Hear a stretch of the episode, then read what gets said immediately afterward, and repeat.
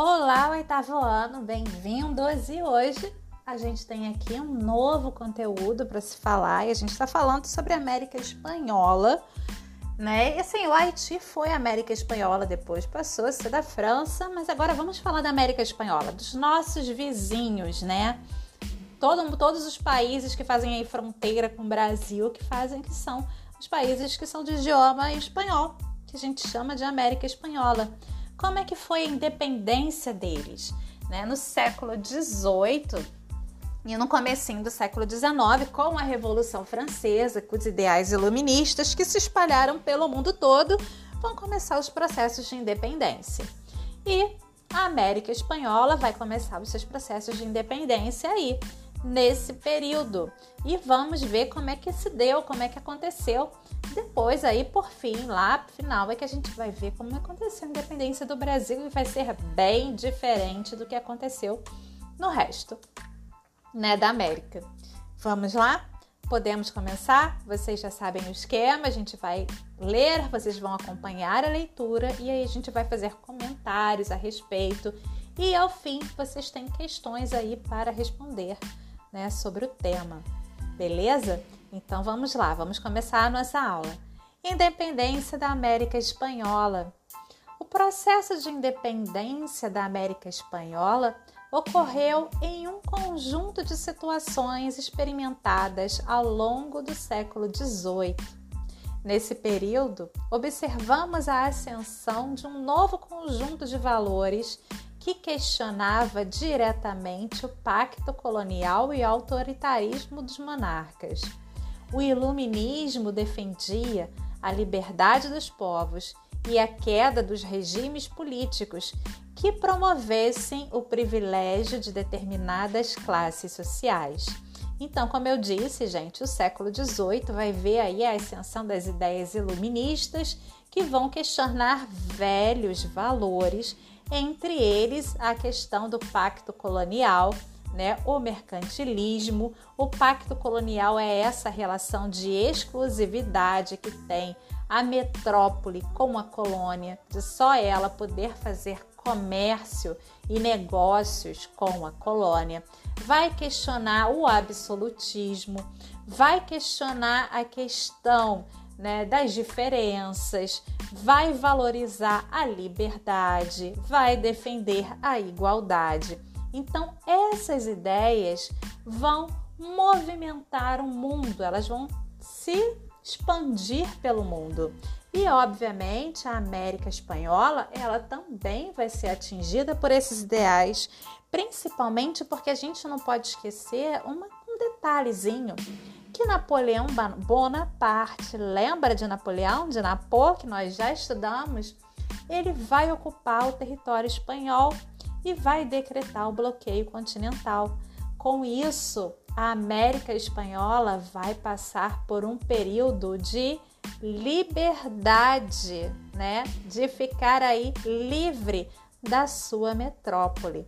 E quando os donos da casa saem, passeiam, o que que acontece, gente? Conta pra mim. Pois é, então não é tão difícil da gente perceber o que, que vai acontecer com a América Espanhola. Então vamos lá. Continuando a leitura. Sem dúvida, a elite letrada da América Espanhola inspirou-se no conjunto de ideias iluministas. A grande maioria desses intelectuais era de origem crioula, ou seja, filhos de espanhóis nascidos na América desprovidos de amplos direitos políticos nas grandes instituições do mundo colonial espanhol.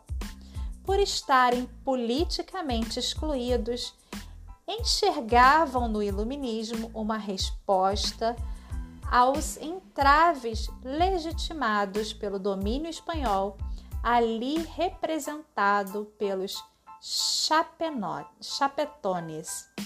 Então, gente, o que acontecia lá na América Espanhola? Os filhos dos espanhóis que nasciam na América eram chamados de crioulos e eles não tinham direito nenhum político. dentro da colônia, dali de onde eles nasceram. Eles não tinham, só quem exercia cargos políticos eram os espanhóis nascidos na Espanha. Mas eles iam estudar lá na Espanha, porque eles tinham dinheiro, eles faziam parte da elite. E eles tinham contato com os ideais iluministas e faziam eles questionar por que é que eles não tinham direitos né, políticos. Por que, que eles eram tratados com diferença? Em razão do nascimento, porque eles não nasceram no, no lugar certo do planeta? Porque se eles tivessem nascido na Espanha, eles teriam direitos porque eles são filhos de espanhóis, mas nasceram no continente americano e por isso eles não têm direitos. Então, esses questionamentos, né, essa questão meio bizarra é que vai trazer esse descontentamento, porque só os chapetones, que eram os representantes da coroa espanhola, os espanhóis nascidos em, na Espanha, é que tinham direitos a exercer cargos políticos a ter o domínio ali nas colônias espanholas, o que não era justo para eles e que realmente, se você pensar, eles também eram espanhóis, eram filhos de pai e mãe espanhola. Se for pensar por esse aspecto, né, realmente não era uma coisa que fazia muito sentido. Voltando à leitura. Ao mesmo tempo, em que houve toda essa efervescência ideológica em torno do iluminismo e do fim da colonização, a pesada rotina de trabalho dos índios, escravos e mestiços também contribuiu para o processo de independência. As péssimas condições de trabalho e a situação de miséria já tinham antes do processo definitivo de independência mobilizado setores populares das colônias hispânicas. Dois, é, dois claros exemplos dessa insatisfação puderam ser observados durante a rebelião Tupac Amaru, no Peru, em 1780, e o movimento Comun, Comuneiro, em 1781, em Nova Granada. Então, gente, é, existia uma situação de péssimas condições de trabalho, né, para a população escrava, para os índios, para os mestiços. Lembrando que na América Espanhola a escravidão basicamente era indígena, né? Pouco eles utilizaram a mão de obra escrava africana. Então, essa população era marginalizada, ela vivia em péssimas condições, o que gerava vários movimentos de revolta e de descontentamento também. Voltando aqui à leitura, no final do século XVIII, a ascensão de Napoleão, lembra que eu falei que Napô tem tudo a ver com essa história? No final do século XVIII, a ascensão de Napoleão frente ao Estado francês e a demanda britânica e norte-americana pela expansão de seus mercados consumidores serão dois pontos cruciais para a independência. A França, pelo descumprimento do bloqueio continental, invadiu a Espanha, desestabilizando a autoridade do governo sobre as colônias. Além disso, Estados Unidos e Inglaterra tinham grandes interesses econômicos a serem alcançados com o fim do monopólio comercial espanhol na região. Então, bora lá, gente. Napoleão invade a Espanha. A Espanha, com bloqueio continental, fica impossibilitada de ir lá vigiar sua colônia, de exercer o seu poder, de exercer o seu monopólio. Com isso, a Inglaterra, muito da esperta, que estava sendo prejudicada pelo bloqueio continental e precisava né, vender seus produtos. Olha a revolução industrial aí. Precisava vender as coisas dela e não podia vender porque, né, na Europa, porque Napoleão não deixava. Ela queria o quê? Vender na América. Então, ela, para poder vender na América, interessava muito para ela o fim dessas colônias. Então ela e os Estados Unidos também já estava começando a fazer essa revolução industrial, já tinha ficado independente, tinha acabado de ficar independente também e estava querendo também vender seus produtos. Então eles vão apoiar esses movimentos de independência. Porque o que? Eles estão interessados no mercado consumidor. Porque o pacto colonial não permitia que eles fizessem negócios com esse mercado. Só quem podia fazer negócios com a colônia era a metrópole. Só a Espanha podia vender seus produtos para a metrópole. E a metrópole só podia e a colônia só podia vender os seus produtos para a metrópole Espanha. Então, meu bem, olha, a Inglaterra pensou que aí, aí eu vi negócio, aí eu vi, eu vi solução. Além de ser uma boa forma de deixar Napoleão meio possesso, né? Porque agora ele é rei da Espanha, ele vai perder a colônia, né? Então, gostei. Então, vamos lá. Temos aí o cenário todo, todo montado. Continuando a leitura, né, gente? E nesse momento, no início do século XIX, que a mobilização ganha seus primeiros contornos. A restauração da autoridade colonial espanhola seria o estopim do levante capitaneado pelos crioulos, aqueles espanhóis que nasceram na América e que não tinham direito a exercer nenhum cargo político, apesar de serem riquíssimos, de fazerem parte da elite. Contando com o apoio financeiro anglo-americano, os crioulos convocaram popula as populações coloniais a se rebelarem contra a Espanha. Os dois dos maiores líderes crioulos da independência foram Simão Bolívar e José de San Martin, organizando exércitos pelas, pelas porções norte e sul da América, ambos sequenciaram a proclamação de independência em vários países latino-americanos.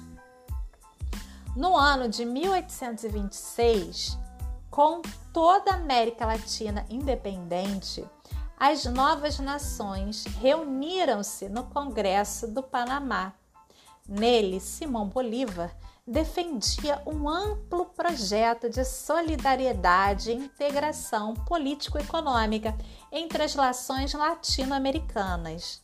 No entanto, Estados Unidos e Inglaterra se opuseram a esse projeto, que ameaçava seus interesses econômicos no continente, sempre pensando no dinheiro da Inglaterra e Estados Unidos. Com isso, a América Latina acabou mantendo-se fragmentada. O desfecho do processo de independência, no entanto, não significou a radical transformação da situação socioeconômica vivida pela população latino-americana.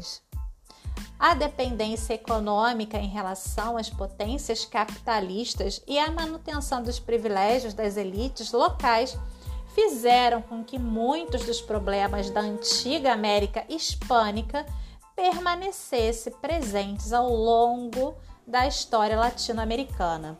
Porque na verdade, gente, a América Latina ela se tornou independente, mas a Inglaterra e os Estados Unidos rapidamente se colocaram no lugar da Espanha na situação do controle econômico.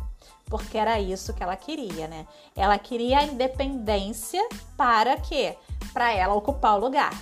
Não é que ela vai fazer com que, as, que esses países se voltassem à condição de colônia. Eles eram independentes, mas dependiam economicamente deles, tanto da Inglaterra quanto dos Estados Unidos. E essa situação, ela perdura praticamente, é, é a tragédia da, da gente, né, do continente da América do Sul que nós fizemos as nossas independências, mas nós ficamos dominados economicamente pela Inglaterra e pelos Estados Unidos, que fizeram que para eles é bom que a gente continue nessa situação de inferioridade econômica, que nos mantém nessa situação de inferioridade econômica. Então, a situação econômica, as desigualdades, elas vão permanecer né, na história latino-americana né? Não só dos nossos vizinhos latino-americanos, mas também aqui no Brasil, né? Ela vai se perdurar.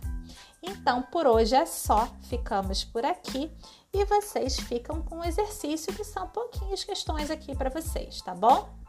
Um beijinho e até a próxima aula. Tchau, tchau!